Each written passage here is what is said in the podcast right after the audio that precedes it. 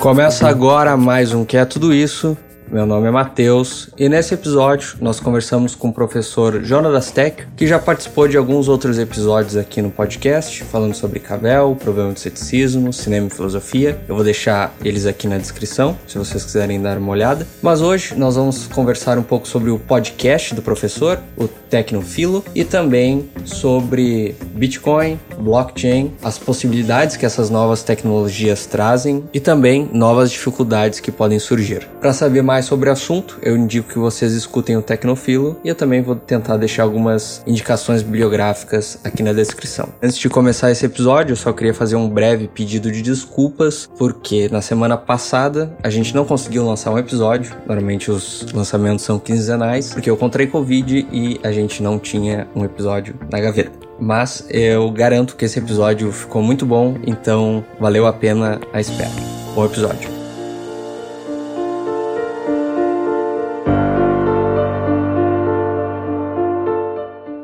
Então, Jonas, seja bem-vindo. E antes da gente entrar no assunto Bitcoin, blockchain e tudo mais, acho que tu poderia falar um pouco sobre o teu podcast, qual é a proposta, que temas que tu aborda lá. Primeiramente, obrigado, Matheus, de novo pela oportunidade e é sempre um prazer retornar aqui ao, ao que é tudo isso. Mas falando sobre o meu podcast, uh, o, o, nome do podcast é Tecnofilo, que tem um pouco essa brincadeira com tecnófilo, que eu na apresentação me, me apresento mais ou menos dessa forma, como tecnófilo, alguém que se interessa bastante pela tecnologia, mas também como um filósofo interessado pela tecnologia. E esse é um projeto pessoal meu, faz algum tempo já que eu venho investigando filosoficamente as, os impactos da tecnologia nas nossas vidas. Publiquei alguma coisa, até tenho uh, coisas bem recentes que ainda nem saíram, mas com enfoque mais no cinema, que tem sido parte da minha pesquisa. E aí eu decidi explorar um pouco de forma mais livre, fora da, da academia,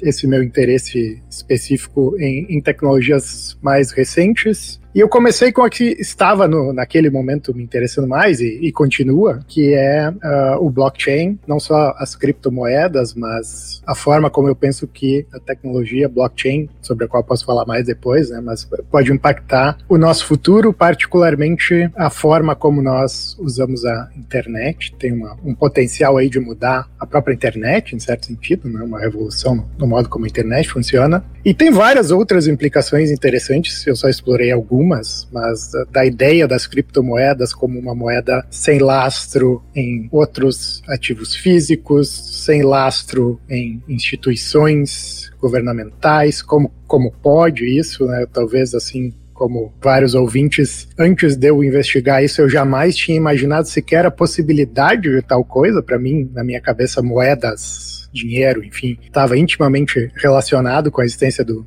do Estado, de algum Estado, né? e eu, eu demorei para entender como é possível que não seja assim, mas ao mesmo tempo eu aprendi que ao longo da maior parte da nossa história não foi assim.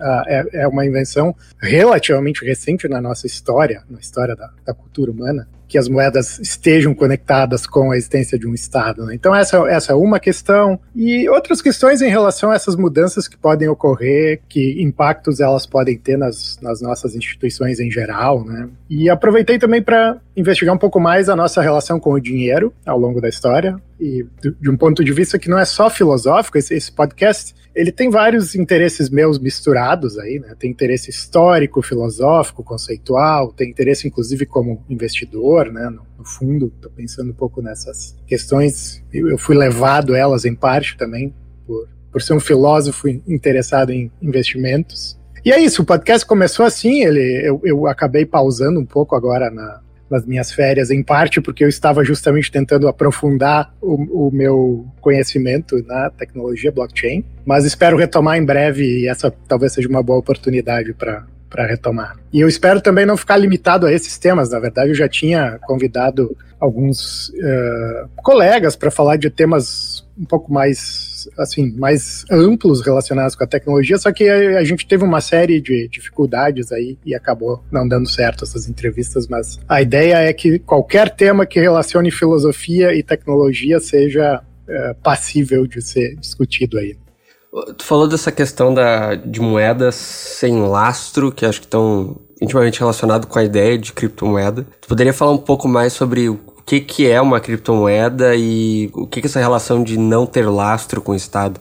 Por muito tempo, se a gente analisa a nossa história, eu me baseei bastante, uma das principais fontes aí foi o livro Sapiens, né, do Yuval Noah Harari, em que ele investiga desde o início da história do Homo sapiens até os nossos dias. Chegou um momento em que nós começamos a, a nossa cultura se, se organizar em grupos maiores, em que a confiança pessoal e indivíduos que a gente conhece deixa de funcionar, porque a partir de um certo número de pessoas a gente já não conhece todo mundo que, que participa do grupo. E aí tem que se criar uma série de instituições, hierarquia, religião sobre um papel importante aí, mas uma das instituições que tem que ser criada para que isso funcione é o dinheiro, né? uma forma de fazer trocas de mercadorias e serviços que não dependa só da palavra de alguém, mas que tenha algum tipo de elemento, vamos dizer assim, objetivo, interpessoal, que garanta que eh, se eu trocar uh, um, um, serviço que eu ofereço contigo por um produto que tu faz, eu vou receber alguma coisa que eu depois posso trocar por um, um outro bem, um outro serviço. Então, várias coisas serviram a esse propósito ao longo da história, desde gado, uh, conchas, uh, só que aí conchas eu falo um pouco lá nos, nos, primeiros episódios, né? As conchas têm a vantagem de ser mais leves e fáceis de transportar do que, por exemplo, gado, mas se eu tô muito perto da praia e tem muitas conchas, isso não é um bom, ah, uma boa assim, uma forma rara ou bastante, né, de, dinheiro. Então, aos poucos nós chegamos, fomos desenvolvendo outras tecnologias, isso é uma tecnologia social que a gente desenvolveu, né? e chegamos aos metais preciosos, que, que, que tem várias das condições que se tornaram historicamente relevantes para dinheiro funcionar, né? É portátil, é raro, uh, é, é fracionável, dura bastante tempo, não estraga, eu posso guardar, enfim, e, e o metal precioso foi por muito tempo a forma de dinheiro. Mas até muito, até o início aí, pelo menos no início, isso não era necessariamente conectado à existência de um Estado. Eram diferentes tribos tinham diferentes formas de troca e, e, portanto, um dinheiro, digamos assim, privado, privado pelo menos dessa, dessa tribo. Né? E a, a, religião, aos poucos, foi também virando uma instituição que serviu para que os nossos grupos pudessem ser ainda maiores e com formas de estratificação social mais complexas. E aí a religião, inicialmente, se conecta também com o dinheiro, né? a ideia de, de alguma forma, legitimar a, a forma de dinheiro utilizada e, sobretudo, chegando no mais próximo do, do período moderno, com, com o Estado como conhecemos hoje, é aí que sim, o, cada Estado, nação, passa a ter um dinheiro oficial. Isso a gente tem exemplos antes disso, em Roma, por exemplo. As, as moedas do Império eram moedas cunhadas com o rosto do imperador, né, e eram usadas para para colaborar entre várias outras nações. Mas com, com o Estado moderno isso se tornou assim uma, uma, uma prática global, mundial, que nós até hoje conhecemos. Né? Mas o, e, e, aí a gente tinha inicialmente moedas que eram feitas do metal precioso, então eram metal precioso, só que, que tinha ainda esse selo de garantia, né? Sei lá, a cara do imperador, ou um brasão, seja lá o que for. Aos poucos essa é uma história bem longa e complicada, né? Mas aos poucos nós fomos substituindo a, a moeda de metal precioso por moedas com outras ligas mais baratas, com menos ouro, menos prata, por exemplo. E no final das contas, a gente sempre chega a um uso de um papel moeda, algum tipo de papel, nota promissória, que teria originalmente lastro no metal precioso. Né? Então, originalmente, as, a, sei lá, a libra esterlina, quando foi criada tinha lastro em ouro. O, o dólar norte-americano tinha lastro em ouro. As reservas, o, o Federal Reserve era basicamente um, uma reserva de ouro que lastreava a moeda emitida. Só que aos poucos aí a gente chega próximo aos nossos dias, os bancos privados e, e estatais foram criando cada vez mais papel moeda que não tinha lastro. Né? Isso era uma, uma para mim uma descoberta que eu, só descobri pesquisando para esse podcast. O, o, lastro, nesse caso, quando fala da o papel moeda lastrado em ouro, significa algo como, sei lá, uma nota de dólar equivale a tantas gramas de ouro ou algo do tipo? Isso, era estipulado, eu não me lembro agora o, o peso exatamente, mas era estipulado um, um, peso, exatamente. Cada nota de dólar equivale a tantos gramas de ouro. Inicialmente foi assim. Só que aos poucos os bancos foram criando dinheiro, papel, moeda sem lastro, né? Isso é uma prática recorrente e comum hoje. Eu vou no banco e peço, o exemplo que eu dei lá, simplificado, é a, a Maria quer criar uma padaria, não tem dinheiro, vai para o banco e pede um empréstimo de mil reais o banco não precisa necessariamente ter lá mil reais, nem mesmo em papel, muito menos em ouro. O banco simplesmente abre um crédito para Maria, e, e, esse crédito pode superar em pelo menos 10 vezes o valor que o banco tem em papel moeda, não nem em ouro. Né? O ouro, eu, eu, pulei uma parte da história, mas assim, aí pelo final da Segunda Guerra Mundial, com os Estados Unidos se tornando a grande economia mundial, o, o dólar se tornou a moeda, na prática, a moeda internacional e, e, todos os outros países, teve um acordo, inclusive entre as grandes economias, lastreavam as suas moedas em dólar, que por sua vez era lastreado em ouro nos Estados Unidos. Só que aos poucos os Estados Unidos foram lançando muito mais dólar do que o ouro que eles tinham para lastrear a moeda, e os próprios países começaram a criar nos seus bancos uma espécie do que se chamou euro-dólar, né? que eram dólares, em teoria, eram de novo, uma, uma nota promissória que os bancos davam para as pessoas, etc. E isso criou, assim, múltiplas vezes mais papel moeda do que existia lastro em ouro, até que os Estados Unidos quando, por causa de uma crise aí, se não me engano, na década de 70, várias pessoas quiseram, começaram a ver que tinha algum problema aí e quiseram começar a sacar o ouro correspondente ao seu, ao seu papel moeda. Os Estados Unidos pararem, opa, isso aqui não vai dar certo, a gente vai então oficializar que não temos mais lastro em ouro, e a partir de então, basicamente, o dólar continua sendo a moeda mundial, a moeda que, que lastreia todas as outras moedas, papéis moeda, nos, nos, nas grandes economias, e não tem mais lastro. Então, na verdade, nós vivemos numa economia que é baseada em o que a gente chama de moeda fiduciária, né? o, o, o, fiat money em inglês se diz, né? o fiat do, do, do, fiat lux, né? da ideia de que ele é feito a partir do nada, ele é criado, o governo vai lá e diz isso aqui é um dólar, isso aqui, enfim, o, o valor disso aqui é basicamente isso é, é uma dívida que o governo está assumindo contigo de que ele vai de alguma forma pagar, mas não tem mais lastro num elemento físico externo à moeda. Então a gente chegou nesse período. Isso foi uma longa resposta para a primeira parte da, da, tua pergunta, mas essa história é complicada. Né? Sim, vamos dizer, hoje vamos dizer, o lastro é o Estado em si. É, basicamente se os Estados Unidos, digamos assim, isso não, não, não, literalmente forem à falência, porque, enfim, o Estado não vai à falência, mas enfim, se, se acontecer algum problema grave, os Estados Unidos uh, simplesmente continuarem emitindo cada vez mais dólares, como eles de fato estão fazendo, até o ponto de que ficar absolutamente claro que não tem mais como em 100 anos eles produzirem o bastante para, uh, se, as pessoas forem uh, querer cobrar essa dívida de alguma forma, tem uma bolha que vai estourar. Né? Essa, essa é a, o ponto em que nós vivemos hoje. E, e foi aí, justamente, indo para a segunda parte da, da resposta sobre criptomoedas, foi justamente por causa disso, em 2008, com essa grande crise financeira que a gente teve em 2008, não por acaso, que o Satoshi Nakamoto, essa pessoa, o grupo de pessoas que não sabemos quem é, mas esse pseudônimo, né? Uh, publicou um artigo falando sobre a possibilidade de uma moeda, de uma forma digital de dinheiro, peer-to-peer, -peer, par a par, né, que, que depende só de uma rede de pessoas, que não passa pela intermediação de, nem do Estado e nem de nenhum tipo de intermediário, é diretamente entre os nós que funcionam nessa rede. Teria um mecanismo de segurança e de validação, posso falar mais sobre ele depois, que é a mineração, mas que, que é basicamente um processo que eu tenho que colocar processamento de computadores para responderem um puzzle lá, aritmético, e para que eles possam validar as transações. Então eu tenho todo um sistema de transação baseado num token digital, né? Um token é uma, uma representação de algo, né? No caso de algo que, bom, se, se eu olhar minha, meu extrato bancário, diz lá que eu tenho, sei lá, 20 reais, são token, né? Uma representação, são zeros e uns no fundo, que representam o quê? Real, mas o que é real de novo? Né? Não é o papel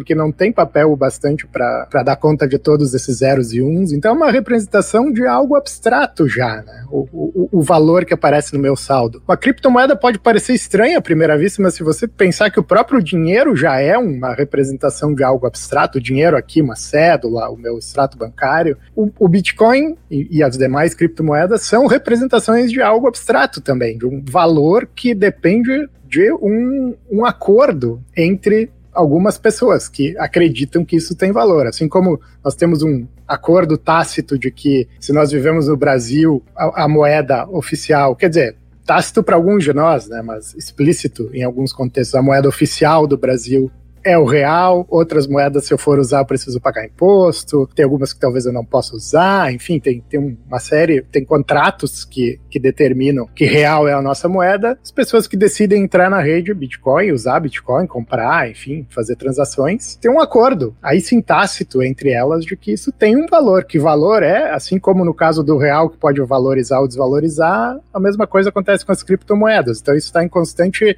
negociação, né? é, é muito volátil, muito mais, inclusive, do que as moedas fiduciárias, mas já, já faz mais de o que? 13, 14 anos, eu acho, né, do, da publicação do, do, paper, e o Bitcoin continua aí, o valor, assim, se a gente olhar ao longo desse período, ele só aumentou, mas se a gente olhar o gráfico ali dentro, tem quedas, que fica subindo e descendo, conforme a especulação também. Recentemente é um pessoal bem desesperado com isso, né?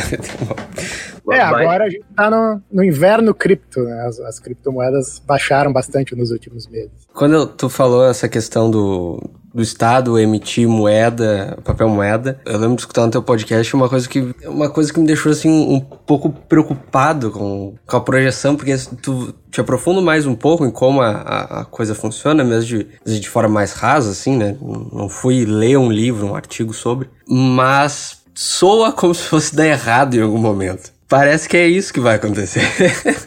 e daí é, é, é interessante essa, essa ideia de cripto e pelo que eu já li sobre criptomoeda e quem, quem compra mesmo Bitcoin não só pelo valor e pela especulação, mas às vezes pela ideologia, pela filosofia da coisa, esse é meio que, esse eu vejo um argumento recorrente, assim, é quase como uma, uma forma de, de se salvar. Uma, uma, reserva, algo desse tipo. Tu lendo, estudando essas coisas e os autores, tu acha que, que esse é, é o caminho, assim, de, muito provavelmente algo vai dar errado em algum momento, ou pelo menos a, a probabilidade de dar errado é muito alta. Bom, eu, eu, eu não preciso, eu acho, dizer, mas vou dizer de qualquer maneira que eu não sou um especialista em economia, macroeconomia, e nem estou dando. uh, como é que é o disclaimer? Isso não é uma recomendação de investimento. Tá? É só um assunto para fins educacionais. Mas assim, eu acho que a resposta, uma coisa é o que eu penso, outra coisa eu acho que para colocar de forma um pouco mais condicional, né? As pessoas que acreditam que a, a, forma como as nossas instituições hoje funcionam é, pode ter problemas e tal, mas é, está ok e, e, e vai continuar funcionando. Acho que acreditam que isso vai continuar funcionando indefinidamente. Mas se você acredita que tem problemas graves nas instituições e que uh, a qualquer momento essa especificamente esse problema de que a gente chama de ficar imprimindo dinheiro, né, de ficar criando dinheiro do nada cada vez mais e tendo mais dívida e todos os países se endividando. O Brasil, quando se endivida, basicamente se endivida em dólar, né? Nós, nós temos a nossa dívida interna aqui, mas se a gente faz um empréstimo lá fora e tal, a gente é sempre em dólar. E o dólar, por sua vez, é a moeda que os Estados Unidos estão imprimindo cada vez mais e se endividando cada vez mais. Isso, isso parece para mim como uma bolha.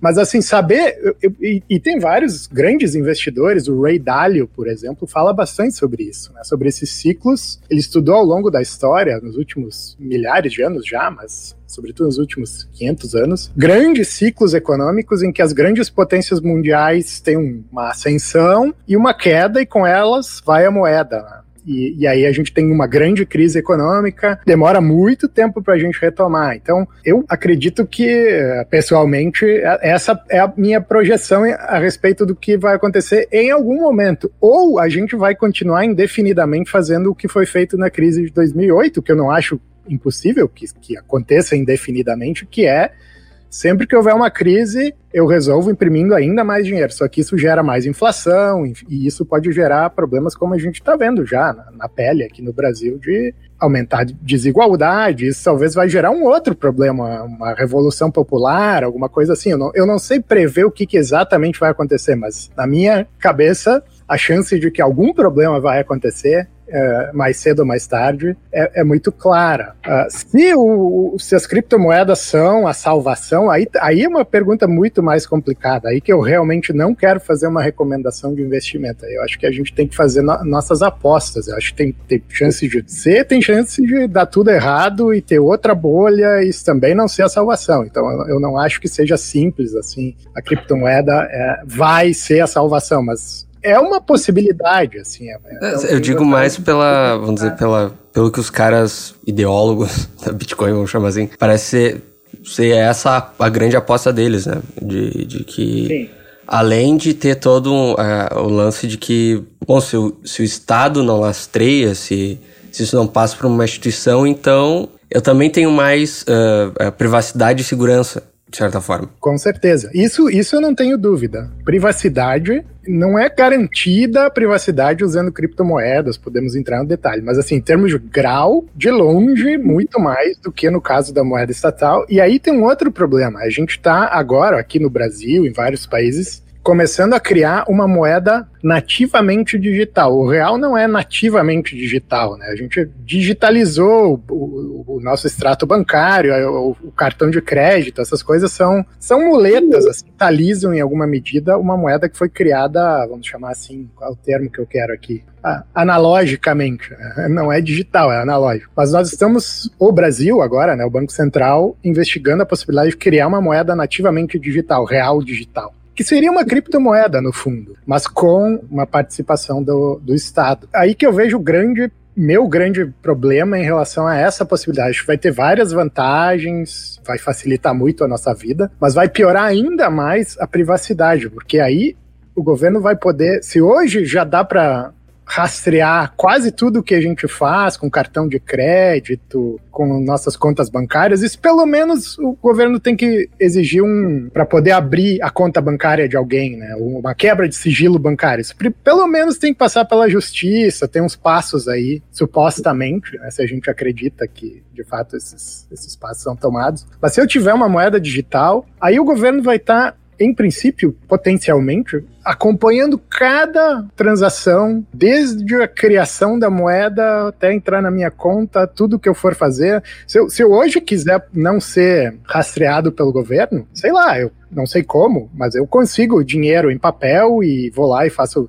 Eu, eu, eu não coloco um registro digital no sistema. Ainda é possível fazer, né? Mas com o real digital isso não vai ser mais possível fazer. E aí, de novo, isso é bom ou ruim? Depende da tua confiança no Estado, né? Se tu achar que o Estado está aí para nos ajudar, pode ser bom. Se tu achar que o Estado, em parte, está aí para nos uh, controlar cada vez mais, vai ser ruim. Então, acho que cada um tem que tomar a sua decisão a respeito disso. Mas as criptomoedas que não dependem do Estado, elas não teriam isso. Né? Eu, eu, em princípio, posso ser completamente anônimo. Posso criar uma, uma uma carteira, comprar e usar sem, sem ser rastreado. Né? Isso, eu acho que o, o próprio Pix também, né, que ficou, enfim, famoso, tu, acho, acho que é, facilita por um lado, mas eh, agora, sabe, transação entre pessoas também, né, de, de forma clara, mais rápida. Tu falou um pouco sobre as pessoas tem essa visão que o Estado vai te auxiliar de alguma forma e as, é, as que acham que vão te prejudicar, né? Tu resumiu assim essas posições. Mas acho que alguém poderia ter um argumento muito rasteiro, assim, mas enfim, que a gente. Eu vejo isso ser repetido algumas vezes, é o que que tu esconde, vamos dizer assim. Qual o problema do Estado ver com o que tu está gastando se tu não está cometendo nenhum crime ou fazendo nada ilícito? Pois é, eu já ouvi esse argumento, eu acho que até já usei esse argumento, antes de eu estudar um pouco mais esse assunto. Eu já usei dizendo, não, não, tudo bem por mim, privacidade não importa, eu não faço nada errado mesmo e tal. Só que eu acho que esse argumento é, é ruim porque, a, assim, o, o que que determina, para começo de conversa, se algo que a gente faz é ou não legítimo, ruim, bom ou ruim para usar essa expressão, né? O, o que que pega uns exemplos que, reais que a gente teve, né, do, do Julian Assange e do, do Edward Snowden, que fez uma, uma denúncia, exato, tava pensando no whistleblower, né? Ele, ele fez uma denúncia de algumas coisas que estavam acontecendo no, no, caso ali, especificamente na, no exército, né, norte-americano, e ele tá até hoje foragido, porque o que ele denunciou eram problemas que estavam acontecendo ali, mas ele acabou não conseguindo fazer isso de forma privada. Né? E, e, ele é hoje considerado um inimigo do Estado, por, por ter apresentado isso. A gente, de novo, se, se a gente acha que o nosso Estado necessariamente, para sempre, vai ser uh, tudo o que o Estado decidir a respeito do que, que é legítimo ou não, tá em princípio correto e, e, e, não pode ser mudado, então não tem problema de.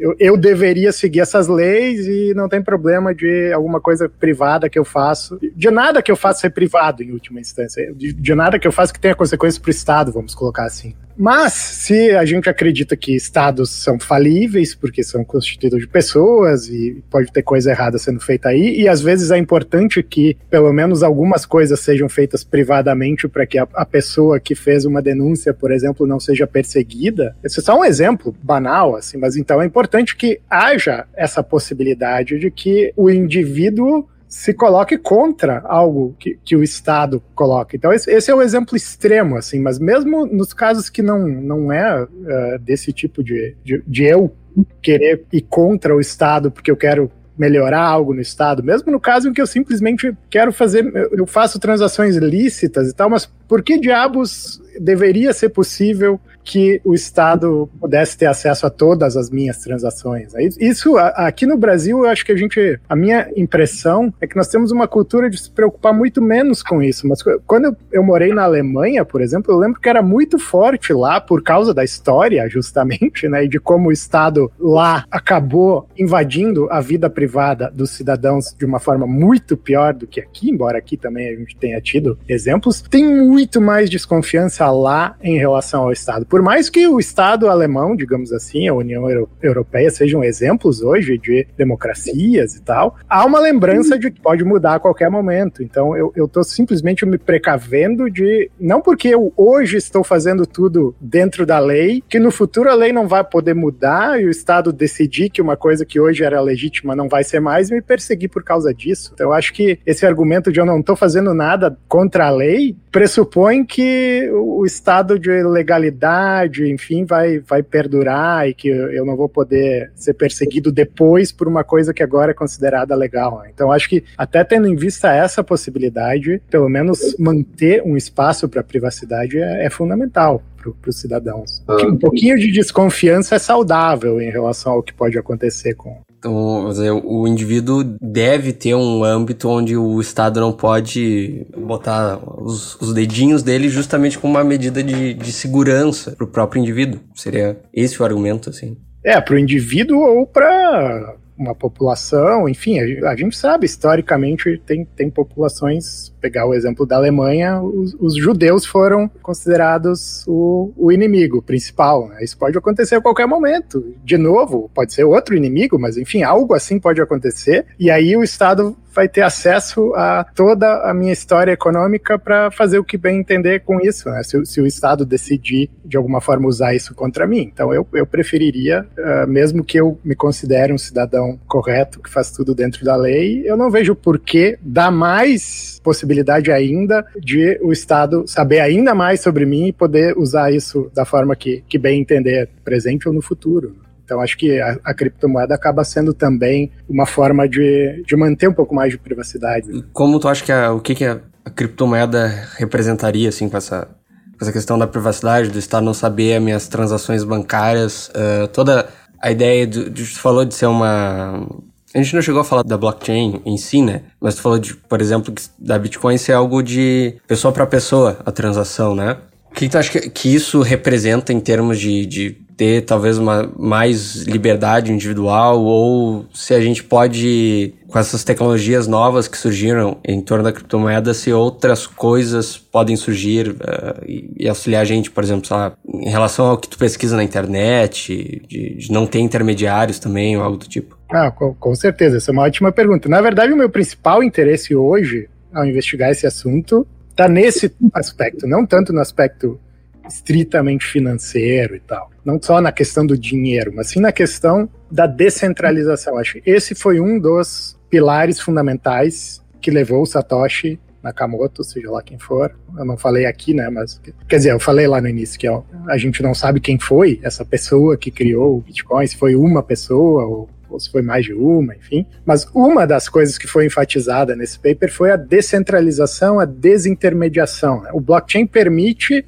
um registro compartilhado por qualquer pessoa, qualquer pessoa pode fazer parte dessa rede, não precisa de autorização de ninguém. Não, não só não precisa, não, não existe autorização. Eu vou lá e crio um nó, eu sou parte da rede. É só eu chegar lá e colocar o hardware, conectar na rede, eu sou um nó da rede. Então qualquer pessoa pode fazer parte e todos os nós que participam da rede compartilham a informação que é colocada aí. Se a gente for então para além do valor financeiro agora, né, e, e, pensar nisso como um, um modelo de troca em geral, de troca de informação, por exemplo. Aí a gente começa a pensar numa internet muito diferente. O que acontece com a internet hoje? A internet hoje é muito, muito centralizada. Nós hoje agora estamos gravando aqui usando um aplicativo que é de uma empresa privada né? e os servidores são dessa empresa, A gente não tem como ter certeza de que, de fato, esse conteúdo vai ficar só para nós, que a empresa não vai fazer nada com ele e assim por diante. Isso vai depois lá para o Spotify e para vários outros serviços que também são centralizados, tem lá o seu servidor, eles, eles vão ter as suas, suas propagandas e assim por diante. Então nós dependemos muito, nós estamos o tempo todo criando informação na internet que vai para esses grandes players aí, né? Se eu estou no Facebook, faço uma postagem, dou um like, eu estou criando conteúdo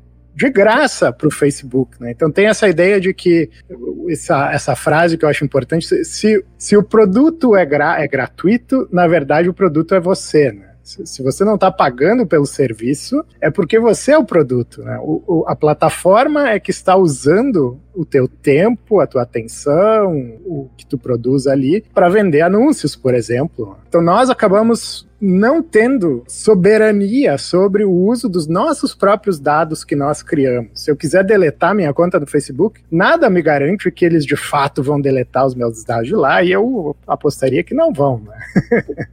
uma, um potencial de uso do, do, blockchain é criar uma internet descentralizada, né? uma internet na qual isso já está surgindo, já tem algumas aplicações que, que funcionam assim. Ao invés de eu ter um aplicativo que roda num servidor e que eu vou criando dados dados para esse aplicativo de graça e, e, e, eles me vendem ads, né? Vendem ads para vendem anúncios para as empresas e eu vejo esses anúncios. Eu vou ter aplicações que, assim como o Bitcoin roda em todos os nós da rede, as aplicações vão rodar em todos os nós da rede. Isso começou com o Ethereum, que é o, o grande projeto que veio para ser uma espécie de blockchain 2.0, assim, né? que permite muito mais flexibilidade. Tem, tem os smart contracts ali que permitem manipular informação e valor de formas muito mais sofisticadas. Né? Então eu posso usar como base o blockchain Ethereum, e hoje já tem vários outros, como base essa rede tem lá seus milhões de nós. Eu vou criar um aplicativo que vai ter a cara de um aplicativo que a gente usa hoje, né? Imagina um, um serviço de streaming de música. Eu vou entrar ali, vai ter um app para o meu celular, vai ter um, um, site que eu possa entrar. Do ponto de vista da interface do usuário, tudo funciona da mesma forma. Só que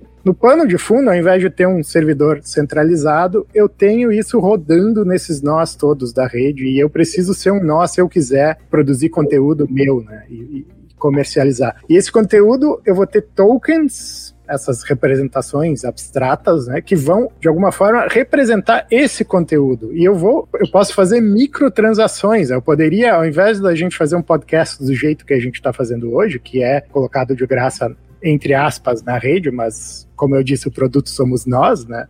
E os ouvintes, enfim, todo mundo que está participando dessa cadeia. Eu poderia ter um outro modelo no qual eu lanço o episódio e, e eu cobro uma microtransação. Microtransações são difíceis de fazer hoje em dia por causa das taxas de banco, cartão de crédito, essas coisas. Então eu cobro lá centavos por minuto da pessoa que for ouvir, ou menos que isso, sei lá, centavos por, por 10 minutos, alguns centavos, alguma coisa assim. E, e isso funciona tudo pelo blockchain, né? E, e, e, a pessoa só vai ter acesso se ela de fato estiver contribuindo com dentro dessa comunidade. Eu posso, inclusive, ter um token que funciona só dentro dessa rede e que eu vou trocar por, por outros serviços que eu vou oferecer. Tem várias formas disso funcionar, né? Mas, mas os dados que eu vou produzir vão de fato me pertencer e vão poder ser comercializados, ou eu posso decidir dar eles de graça também, mas aí de fato vai ser de graça, não vai ser como hoje que é de graça, entre aspas, né? porque ah, nós todos somos o produto. Então, acho que, que tem se chamado de Web 3.0. A gente passou por.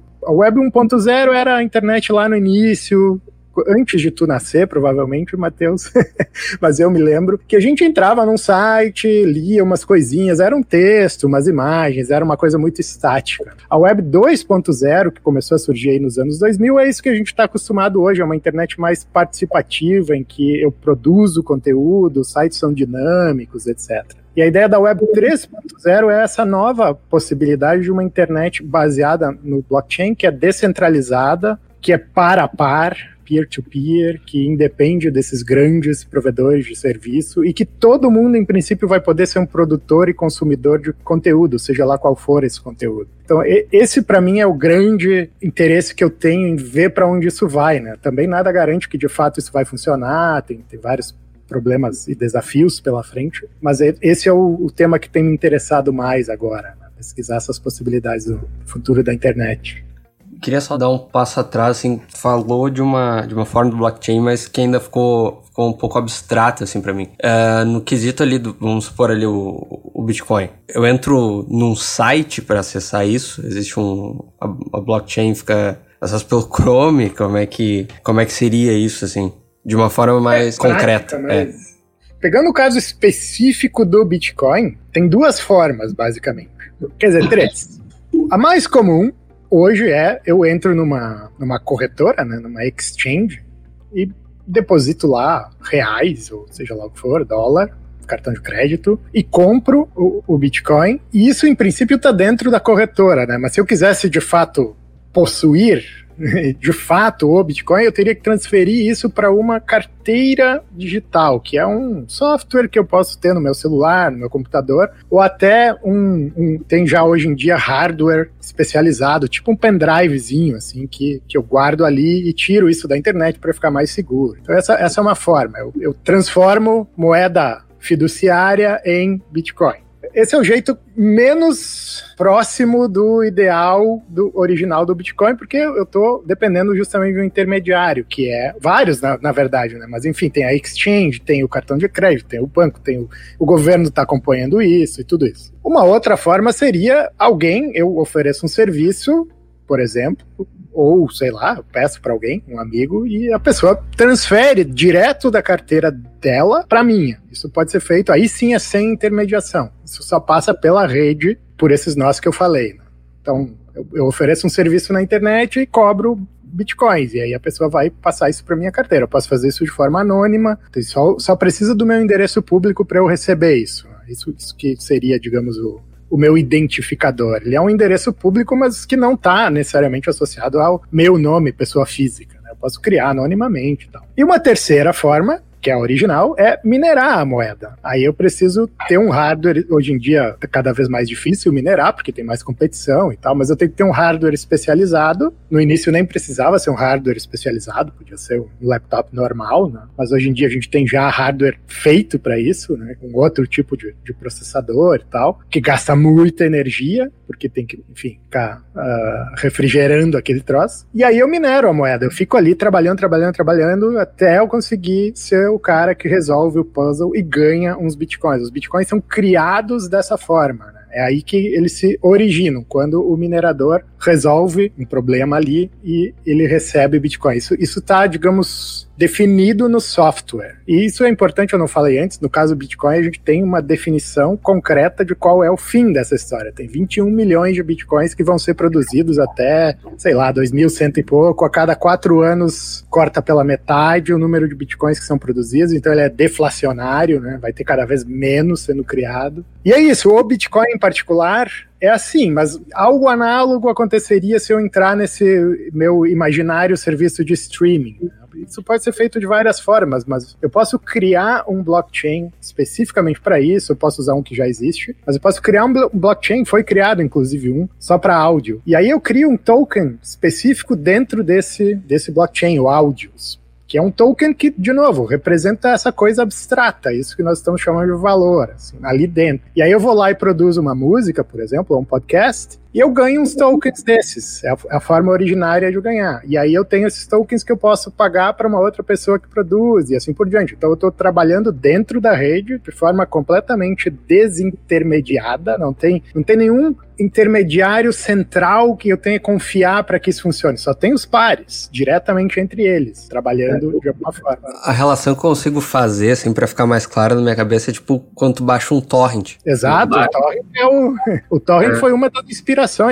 O torrent foi uma, não sei se todos os ouvintes conhecem, mas isso quando eu era guri, comecei a usar a internet, era a maior diversão, assim, porque foi justamente a primeira grande aplicação dessa, desse sistema peer-to-peer. -peer, né? É um sistema em que eu tenho arquivos que são compartilhados por todo mundo que está na rede e só por quem está na rede. Né? Se eu estou fora da rede, eu não posso ir lá e só fazer o download. Eu preciso ao mesmo tempo ser um, um seed ali, né? uma, uma semente. Eu preciso ao mesmo tempo dar um pouquinho da minha banda para que outra pessoa possa pegar esse arquivo do meu computador. Então, o torrent é um, é um exemplo perfeito. Se eu, se eu tenho um torrent no meu computador, e um, um arquivo, né? E, e, ele está sendo compartilhado, seja lá por qual for o, o software. Quando eu estou baixando algo, eu estou ao mesmo tempo fazendo o upload e outras pessoas estão baixando de mim. E é isso. Essa é uma rede que independe de um servidor central. Ela vai funcionar melhor quanto mais eh, pares houver na rede, vai ser mais rápido para baixar.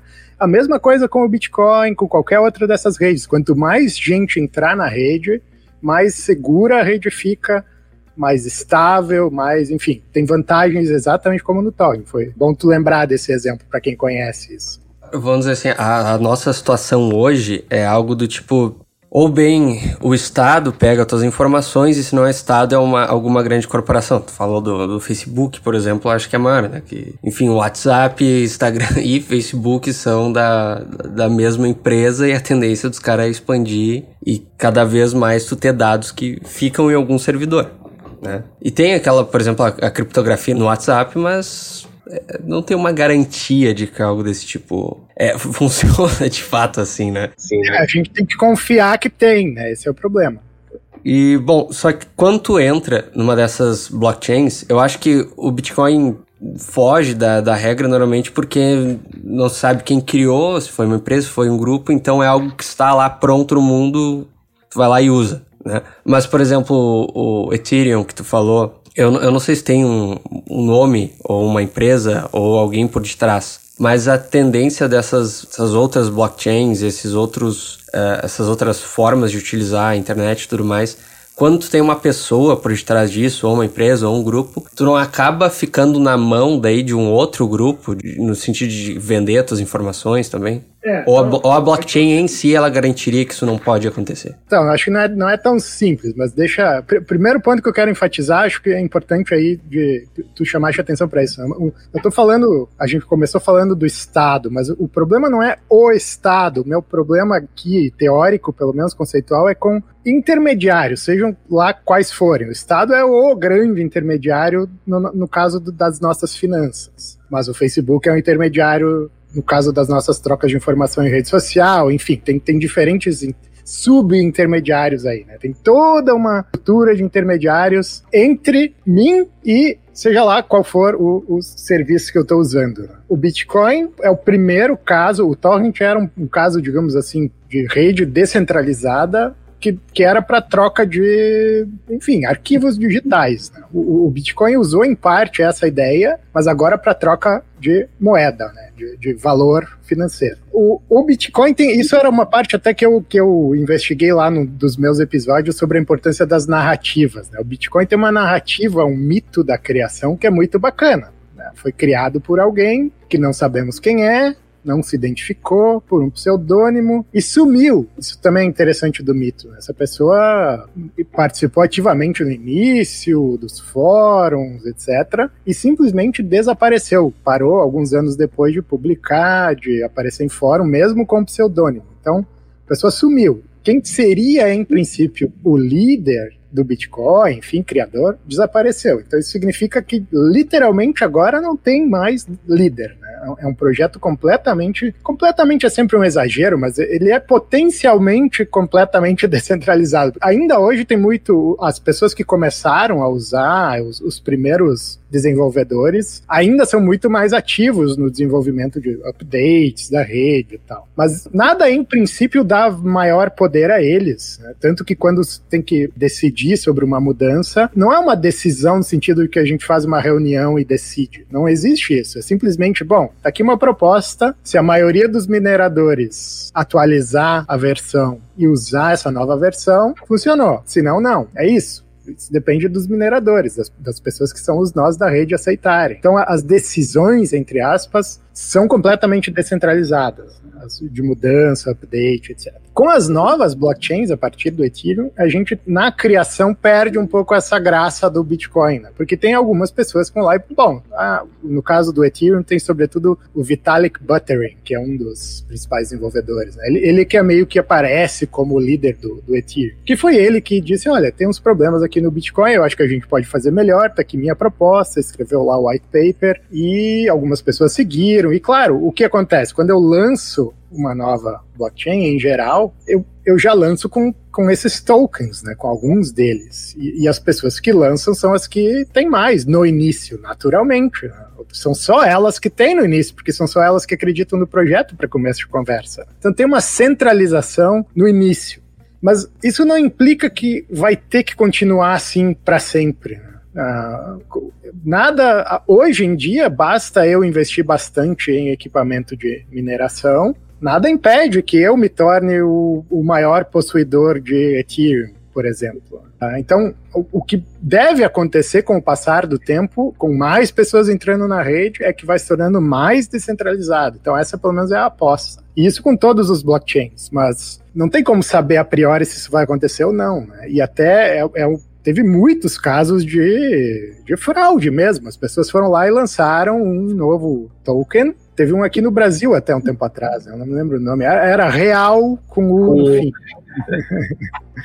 que é o, o AL do, do cachorro, tem lá o Dogecoin, tem várias moedas que são as meme coins, que são baseadas em no mascote lá no Doge. E foram criados milhões, provavelmente, de moedas inspiradas nessa, e foi uma aqui no Brasil, inclusive. E aí eu vou lá, crio minha moeda. É super fácil criar uma moeda. Eu criei umas moedas experimentais quando eu fiz uns cursos aí de, de blockchain. Criei, entre aspas, eu criei para mim, privadamente, nunca. Mas eu poderia, nada impede que eu vá lá e coloque numa exchange descentralizada. Nas centralizadas, de novo, eu preciso do, da aprovação de seja lá quem for que manda nela, mas na descentralizada não, eu vou lá e coloco e é isso. Então a pessoa cria uma moeda, coloca lá e faz uma propaganda e diz para que, que vai servir, o que, qual é o futuro, e as pessoas compram e no fundo a pessoa só queria fazer o rug pull que chama, né? Elas querem.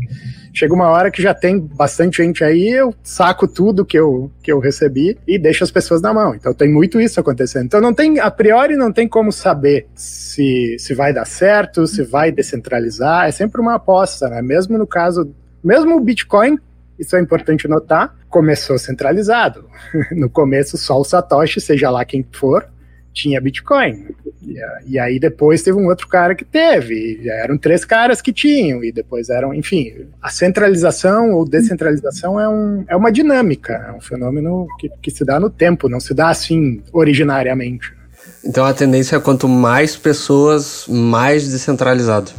É, pensa no teu exemplo do torrent. Sei lá, eu vou, eu faço Vamos pegar um caso em que eu criei um, um podcast, esse nosso episódio aqui. A gente não quer passar pelos nossos intermediadores padrão.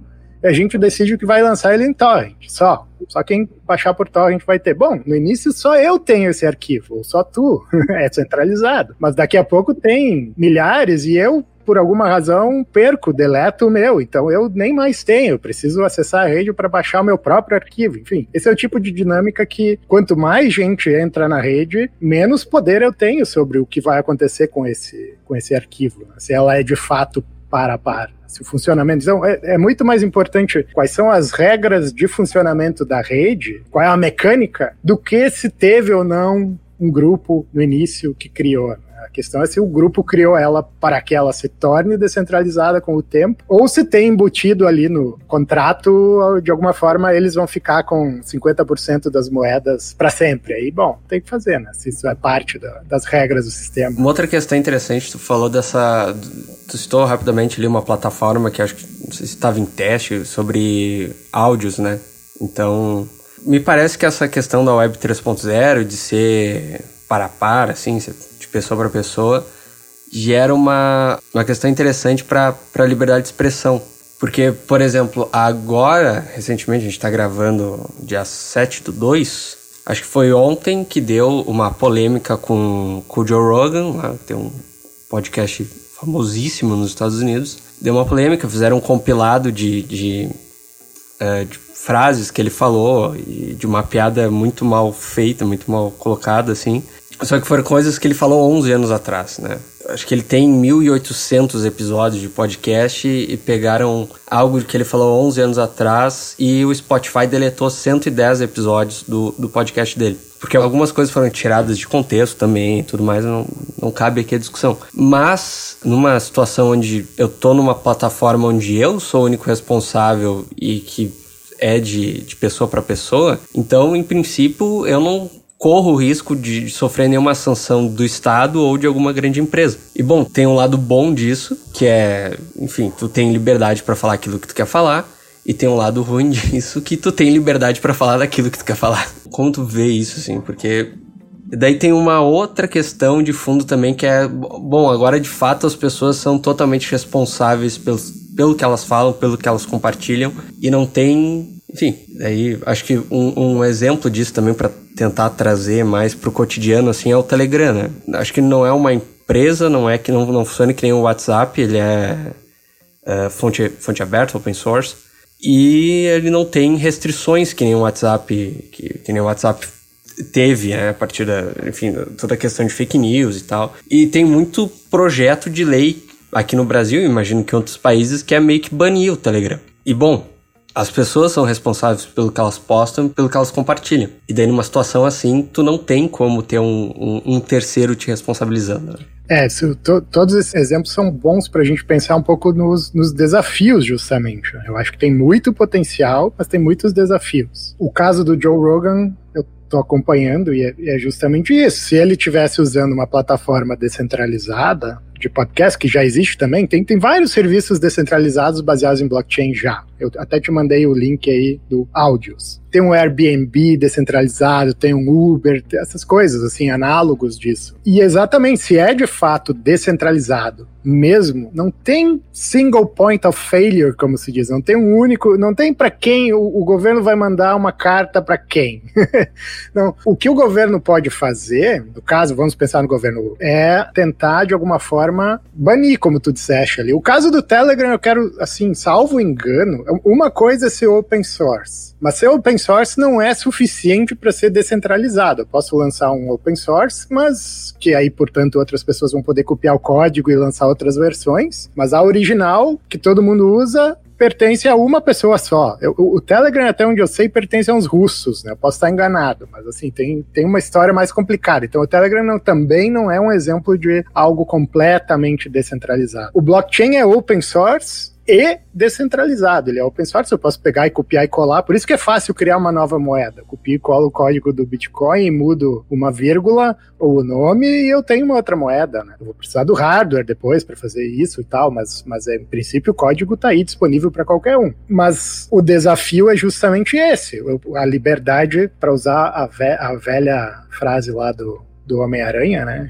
Com, com mais poder vem mais responsabilidade, alguma coisa desse tipo. Com grandes poderes vem grandes responsabilidades. Isso. A responsabilidade é de quem produz o conteúdo e só, não tem outra pessoa que possa se responsabilizar. Então, eu tenho liberdade para produzir o que eu bem entender, mas não há como eu ser censurado. Até se fala às vezes do censorship resistance, né? A resistência à censura é uma característica do blockchain. Uma vez que está lá uma informação, uma transação ou uma informação, se for uma música, uma seja lá o que for, não há como eu ir lá e dizer tira isso do blockchain. Não tem como tirar do blockchain. Tá lá, e vai permanecer lá para sempre. Não dá para deletar uma informação que está no blockchain. Isso tem a ver, inclusive, com o processo de validação das transações. O que eu posso tentar fazer é acabar com a rede toda, mas para isso eu preciso, de alguma forma mágica, acabar com todos os nós, tirar todos os nós da rede de circulação. A China tentou fazer isso com o Bitcoin, com sucesso limitado, como eles tentam fazer com tudo. Eles basicamente baniram o Bitcoin da China. Por quê? Bom,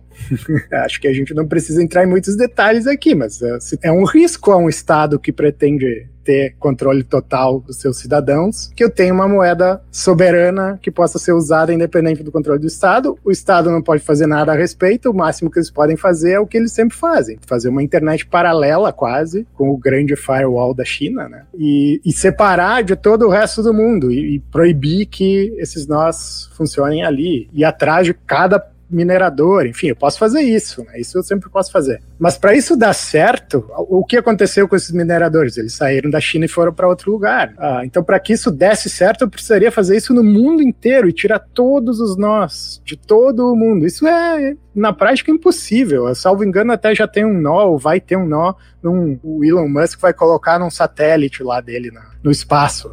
Ah, então, mesmo que eu uma bomba atômica destruísse todos os registros aqui na Terra, eu ainda ia ter uma cópia, porque qualquer nó tem uma cópia de todas as transações. Se sobrar um nó, eu posso recuperar essa rede toda. Então, na prática, não há nada que possa ser feito a respeito. Eu posso fazer uma lei, posso fazer um monte de coisa, mas é teatro, assim, o que, que eu de fato para enforcement disso é muito limitado. Então isso vai criar com certeza vários problemas. Vai ter muito conteúdo que muita gente gostaria que, que fosse retirado. Eu acho que o que, o que vai ter que acontecer na minha opinião, e agora estou saindo um pouco do tópico específico aqui do, do, blockchain, mas pensando no futuro, a gente tem que se tornar um pouquinho mais adulto em relação a algumas coisas. Eu acho que tem uma, uma infantilização, um medo, a gente tem que ficar cortando, tirando conteúdo. Eu acho que tirar o conteúdo de Joe Rogan, para mim, é um absurdo, porque problema, mas vamos mostrar o problema, deixa ele responder, coloca alguém mais criticando aquilo, porque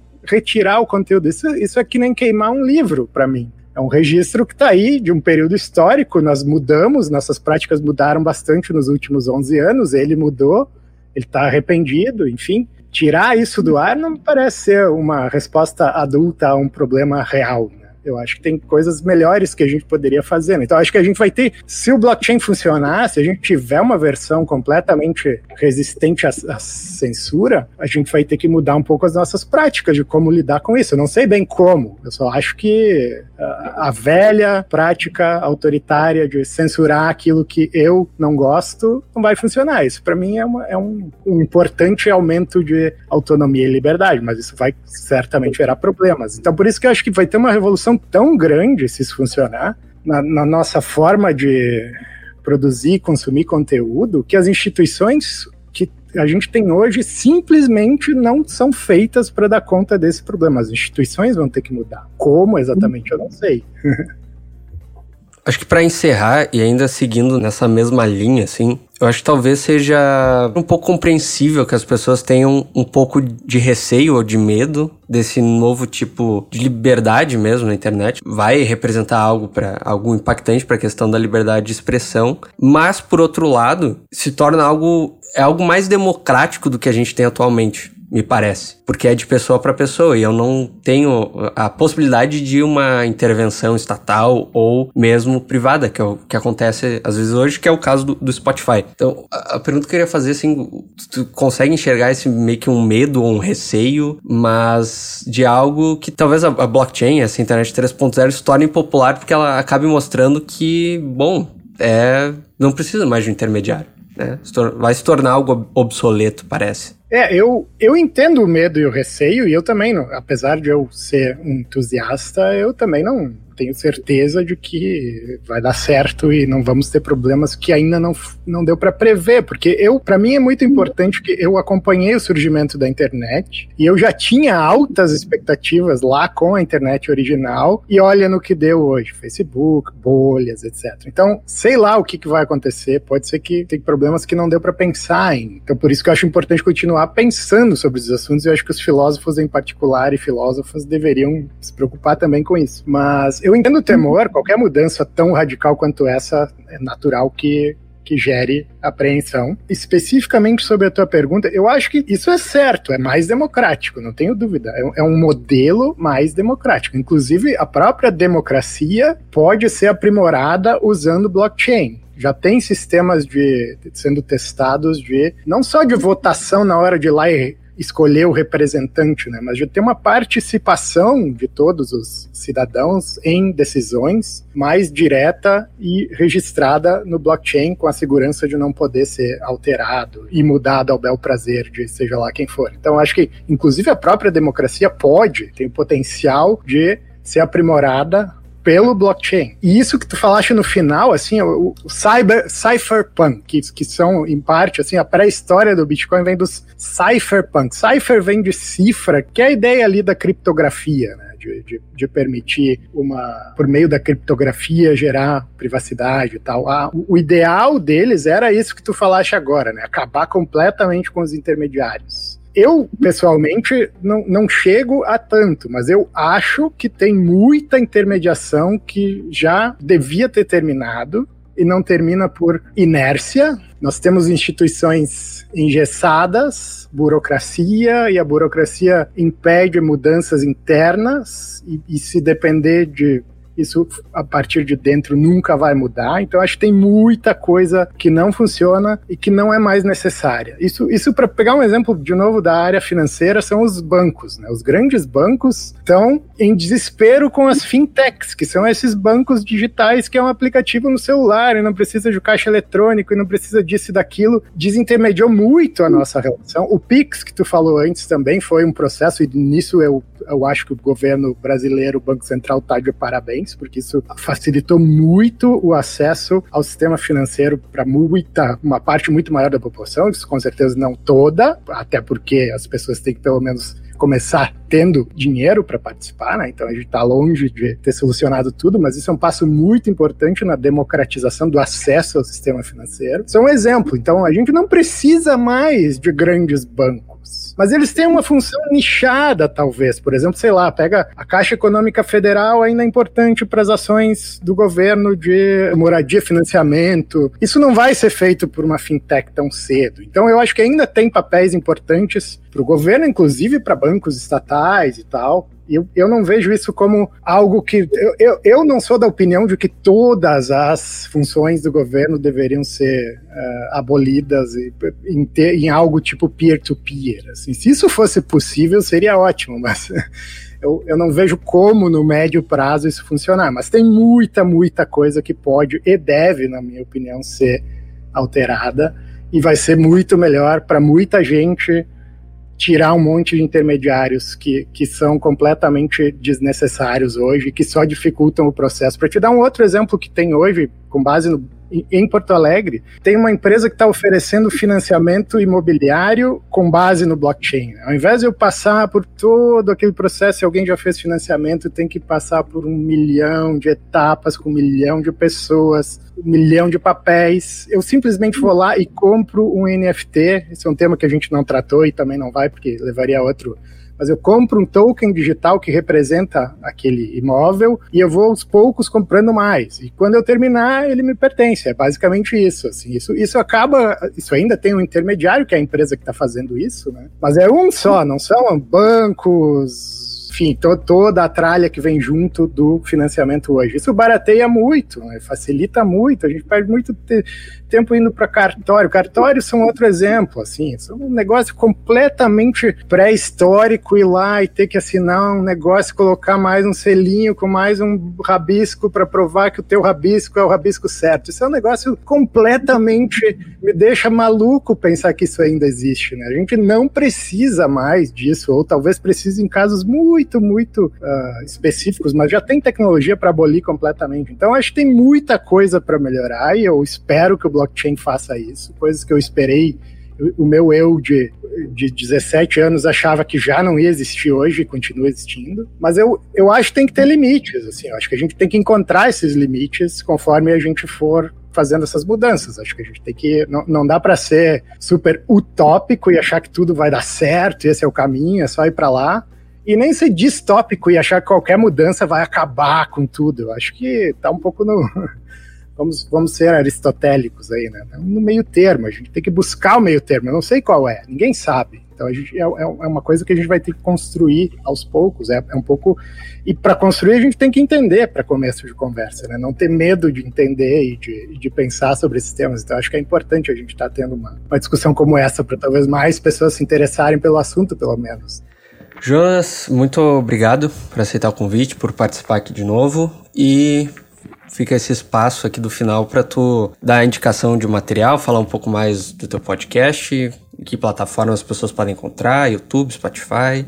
Ah, legal, isso é, é, é só procurar por Tecnofilo no Spotify, Google Podcast, tá em todas as plataformas aí, no Anchor.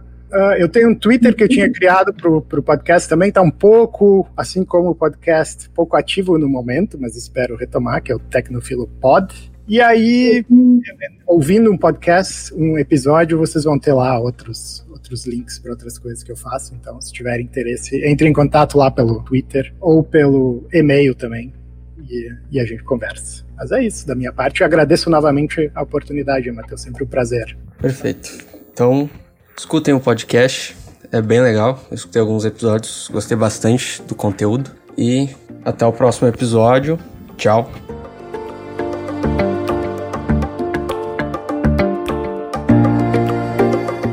Esse episódio foi editado por Joe Prats. Contato em arroba Joe Prats.